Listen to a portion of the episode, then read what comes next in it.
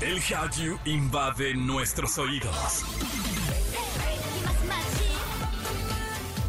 Súbete a la ola coreana. Caras bonitas y coreografías perfectas.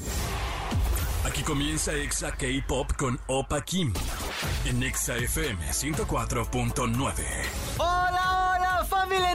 ¿qué tal? ¿Cómo están? Bienvenidos a este programa, su programa de K-pop que se llama Exa K-Pop. Yo soy Opa Kim y a partir de este momento tomamos el mando, el control de la gran cadena naranja Exa FM porque vamos a tener una hora continua de puro K-pop y algo de anime. Pero esto se los vamos a platicar más adelante. Quiero saber cómo están, cómo se le están pasando, cómo los ha tratado estos días. Ya estamos acabando el mes de abril, lo cual es bastante sorprendente porque ha pasado demasiado rápido este tiempo, han sucedido un montón de cosas y quiero saber ustedes cómo les ha ido en estos cuatro meses, los primeros cuatro meses y además ya se viene luego época vacacional, un montón de cosas que quiero saber. Compártenos su opinión, quiero saber cómo los ha tratado la vida en arroba XFM y en arroba Opa Pop. Sin más, escuchemos lo que tenemos para hoy. Seventeen lanza un nuevo álbum y logra récord de ventas.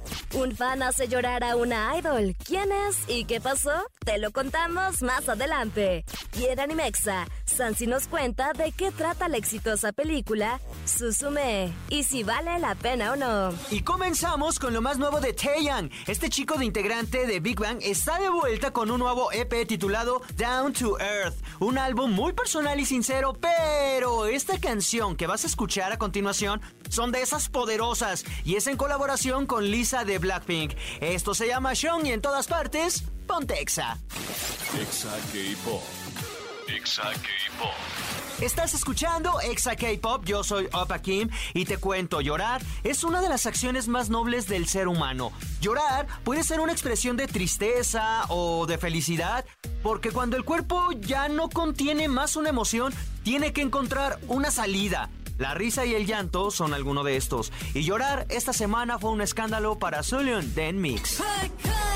Esta semana circuló en redes sociales un video de una firma de autógrafos de las chicas de NMIX, donde uno de los fans provocó el llanto en una de las integrantes. Recordemos que muchas de las firmas de autógrafos o meet and greets con idols son personales, es decir, el fan paga para tener cierto tiempo y poder platicar unos instantes con sus idols favoritos. En esta ocasión, Su Liun atendió a un fan. Todo iba bien hasta que el chico se le acabó el tiempo. Se mueve de lugar y cuando es el turno de otra fan, Zully, a pesar de contener las emociones, terminó llorando. Aparentemente, el chico que la hizo llorar es de un club de fans que se enojó con ella por no voltear a ver a su cámara. Le reclamó a la idol y el desenlace ya lo sabemos. Las reacciones en internet son diversas, pero las más populares son: una, ¿por qué el staff no hizo nada? Si la estaban acosando, debieron haber hecho algo. Y dos, eh, ¿por qué si son fans? O sea, estos, estas personas, porque si son fans, se empeñan en hacer llorar a los artistas. Si al final tienes tiempo es como para expresarles quizás tu cariño, qué es lo que te gusta de su música y todo esto, y no necesariamente ir a atacar. Vaya, es una reunión con tu ídolo, con tu artista favorito, no es una ida al psicólogo, creo yo. Quiero saber tú qué piensas. Escríbenos en arroba XFM y en arroba Opa King Pop. Por ahora vamos a escuchar esto que es de lo más nuevo. Se llama Young, Dumb, Stupid en Mix y en todas partes, ponte Exa. K-Pop. Exa K-Pop. Estás escuchando Exa FM en esto que se llama Exa K-Pop y quienes siguen triunfando, siguen probando las delicias del éxito, son los chicos de Seventeen. Seventeen lanzó su décimo mini álbum FML. El álbum llega inmediatamente tras la noticia de que alcanzaron 4.64 millones de preventas, la mayor cantidad en toda la historia del K-pop. Con FML, Seventeen ofrece dos sencillos principales, Fuck My Life y Por primera vez desde su debut, el líder del grupo, Scoops, dijo, Nuestro nuevo álbum contiene tanto la música que queremos presentar como los mensajes que queremos transmitir. Hablando sobre estas dos pistas contrastantes que destacan tanto su estatus como íconos del K-pop y como compañeros para sus fans y sus oyentes. De los sencillos principales, el álbum incluye las canciones Por Unidad, Fire, Hip Hop Unit, I Don't Understand But I Love You, Performance Unit y Dust, Vocal Unit. así como otra canción con el grupo completo titulada April Shower. Un saludo muy especial a todo el Karat que nos escucha. En verdad, qué sorpresa tan agradable ver y escuchar a estos chicos con un segundo aire lleno de frescura. Y digo un segundo aire porque hubo una etapa pues en la que no eran tan populares como lo, lo, son ahora y que en verdad han llegado pero a imponerse. Bien por ellos. Y también, por cierto, en esta canción que vamos a escuchar, eh, tiene sonidos como de un instrumento asiático que sinceramente no reconozco cómo se llame, pero está padrísimo. Creo que son de esos beats bastante contagiosos. Por ahora vamos a escucharlos, Seventeen, y en todas partes, ponte Exa. Exa K-Pop. Exa K-Pop. ¿Sabías que Netflix invertirá 2.500 millones de dólares en contenidos para Corea del Sur? Durante la visita del presidente surcoreano Yoon Seuk-yeol en Estados Unidos, se reunió con Ted Sarandos, CEO de Netflix, donde acordaron una inversión millonaria para la generación de nuevos contenidos audiovisuales de Corea del Sur en los próximos cuatro años. Estamos de regreso con más de Exa K-Pop. Gracias a toda la gente que nos escucha. Gracias a toda la gente que nos acompaña y que nos escribe en arroba XFM y en arroba Opa Pop. Eh, por supuesto, también gracias a todos los que participaron en las dinámicas de Blackpink, que tuvimos un montón de personas y hubo ganadores que se fueron al Foro Sol a disfrutar de este concierto. Pero ya en el próximo programa con Jam Jam Space Jam les vamos a dar la reseña de todo este espectáculo que en verdad estuvo padrísimo. Por ahora, vámonos con esto. Animexa con Lu.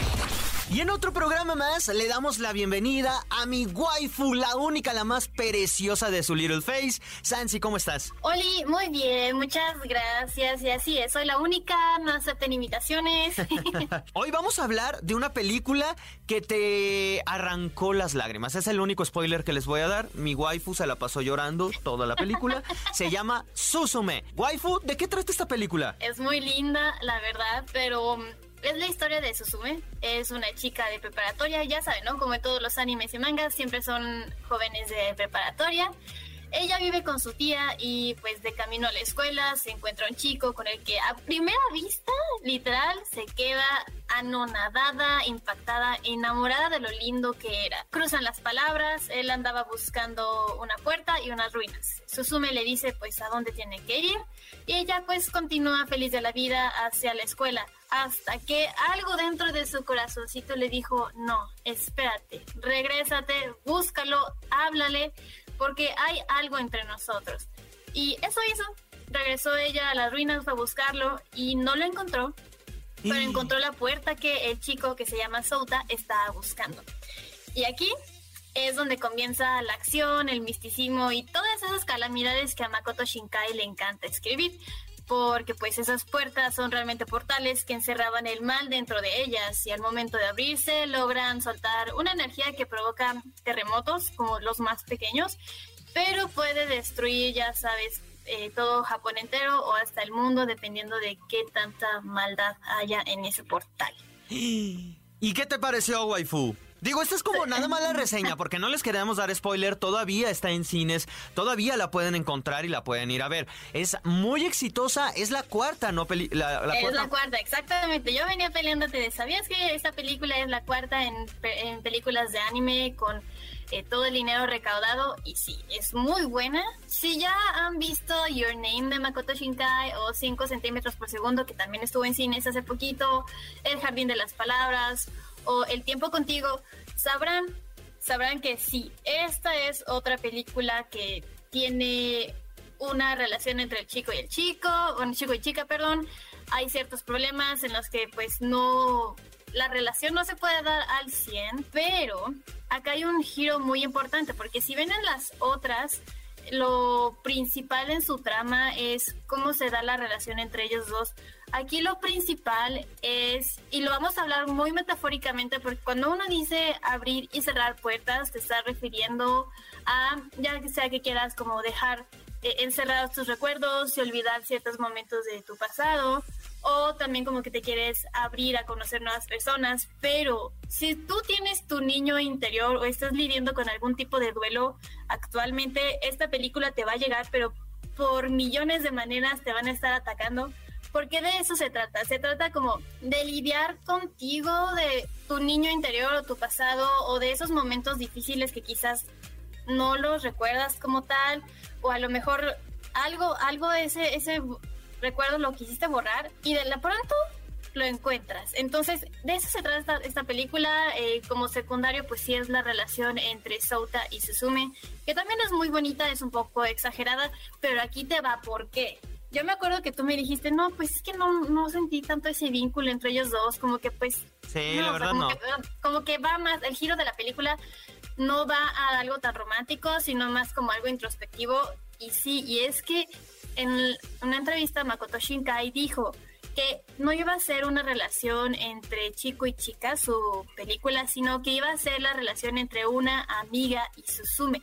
Entonces que iban a estar separadas por dimensiones, pero el productor dijo, no, cámbialo a hombre y haz lo que sea una relación, porque eso es lo que les encanta a tus fans. Entonces... Y entonces como que eso fue lo que destaca un poco de por qué Makoto Shinkai volvió a hacer esta historia, porque muchos dicen, pues es que Makoto Shinkai hace la misma historia con diferentes problemas, pero son los mismos personajes y como que todo genera lo mismo, ¿no? O sea, como que nada más lo que cambia es eh, lo que está alrededor, pero la historia sigue siendo la misma. A mí la verdad es que esta película sí me gustó precisamente por eso, porque termina siendo una historia, vaya, como de, de amor, la búsqueda de, de, su ser querido, de un amor de verano, pero esto pasa a segundo término. La verdad, eh, como lo dijiste, waifu, en la reseña, que me pareció increíble, sí es una, una, un reencuentro con tu pasado, es un reencuentro contigo mismo, y es en esta siempre incógnita que es, ¿qué le dirías a tu yo del, del pasado, no? ¿Qué cosas te faltan perdonarte? ¿Qué cosas te faltan acariciarte?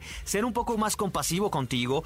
Y me pareció increíble también incluso como usar este recurso de, de los sismos, porque pues es, es, en, es en Japón y sabemos que en Japón siempre, siempre, siempre la catástrofe van a ser con los sismos, porque además sabemos que es un lugar muy telúrico, ¿no? Total que a mí me gustó esto, pero vaya más allá del sismo físico, de lo que provoca la destrucción y de la pérdida de esta chica, sí creo que es al final cómo te mueve a ti, cómo un evento tan trágico marca tu vida y aunque no quieras tienes que regresar a hacer las paces con esto. No hay una fórmula para el dolor. El dolor no es como que vayas al psicólogo y de pronto te diga, haz esto y se te vaya el dolor. El dolor lo tienes que enfrentar, el dolor lo tienes que procesar. Ya dependerá las formas, el tiempo en que tardes, pero el dolor es inevitable y del dolor también hay que saber aprender y también hay que saber hacer las paces para poder seguir con tu vida.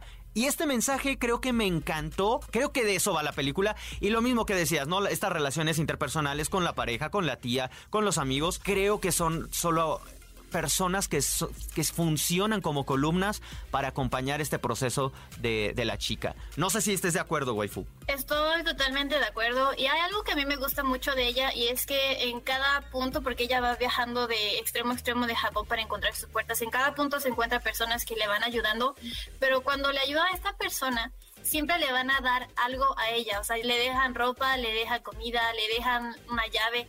Todo esto es lo que ella se va quedando en el transcurso de su camino hacia, pues, reencontrarse. Es como todo esto es lo que tú me estás dejando, todo esto es lo que yo aprendí. Aunque haya pasado un ratito contigo, se agradece y todo esto me llevo. Es como esa manera, esa representación física de lo que ella está viviendo, de lo que ella está creciendo al conocer más personas, al abrirse a, a, justo este encuentro con ella misma, porque te estás llevando no solo a ti, sino a todas las personas alrededor, sea bueno o sea malo. Y hay algo que me encantó muchísimo de esta película, porque, y no es tanto de la película per se, sino de la experiencia, porque cuando fuimos el cine estaba lleno, pero había de todo, o sea, habían jóvenes que sí se vean muy otakus como nosotros, habían familias. Llevábamos habían... playeras, waifu, otakus de entrada.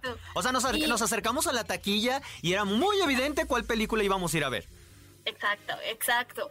Pero ya que estás dentro de la sala, había de todo tipo. O sea, creo que es una película que está bien que la veas con tu familia, está bien que la veas con tu pareja, aun si no te gusta el anime, la animación es bellísima y todo esto como te lo hace en un conjunto de es una muy bonita experiencia ir ver esto, puedes a lo mejor verlo si quieres ya a tu casa después de que no esté en cines, pero verlo con alguien porque al final no sabes si alguien lo va a necesitar, o sea, son como esas cosas que no sabes si alguien está callando un dolor muy bonitos, la verdad. Preciosa. La pregunta que te tengo, waifu, y creo que lo acabas de responder y está un poco de más. eh, ¿Es buena o solo es hype? Es buena. Yo también estoy de acuerdo. Waifu, muchísimas gracias por acompañarnos. ¿Algo más que quieras agregar? No, nada más lloren, sáquenlo todo, es muy bonito, vale la pena.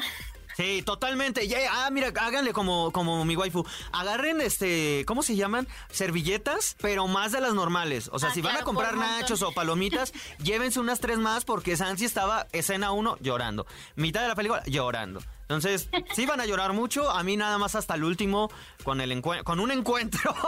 con un encuentro. Ay, es como que me dejó el corazón medio conmovido. Pero sí van a llorar. Muchísimas gracias por acompañarnos. Recuérdanos tus redes. Arroba Sansilu en Facebook, Instagram y Twitter. Perfecto. Por ahora vamos con una canción que precisamente es el soundtrack de esta película. Y en todas partes, ponte Exa. Exa K-Pop. Exa K-Pop. Y es así como llegamos a la parte final de este programa. Muchísimas gracias a todos ustedes por haberme acompañado, por haberlo hecho posible, créanmelo. Aunque pareciera que cada despedida de programa luego se repite lo mismo, es que en verdad se los digo de corazón, aunque suene repeti- repetitivo, prefiero que lo sea, porque siempre, siempre, siempre voy a estar agradecido con cada uno de ustedes que me permiten cumplir este sueño, que es llevar la música que me gusta. Y en general, la música. Amo la música. Eh, los invito a que me sigan en mis redes si es que les me quieren conocer, ponerle imagen a esta voz en arroba opa King Pop, o p p a k i m p o o en arroba exa fm. Gracias también a toda la gente del Estado de México, Ciudad de México, Celaya, Piedras Negras, Ciudad Victoria, Irapuato, Acámbaro, Guadalajara, Quito, República Dominicana, Mérida y a todos los que nos escuchan a través de Exa FM. Recuerden que este programa está en podcast. Eh, les agradecería si lo quieren escuchar en su plataforma favorita como Exa K-Pop. Y yo los espero, como siempre, en el próximo programa. Aneon.